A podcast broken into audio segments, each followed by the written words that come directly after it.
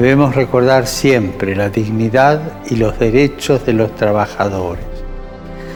Denunciar las situaciones en las que se violan estos derechos.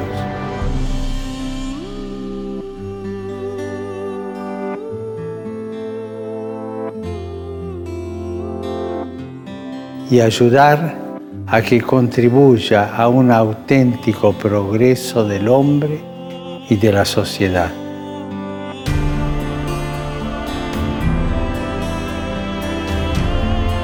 Pidamos, hermanos, por el mundo del trabajo, para que a todos se pueda asegurar el respeto y la protección de sus derechos y se le dé a los desempleados la oportunidad de contribuir con el trabajo a la construcción del bien común.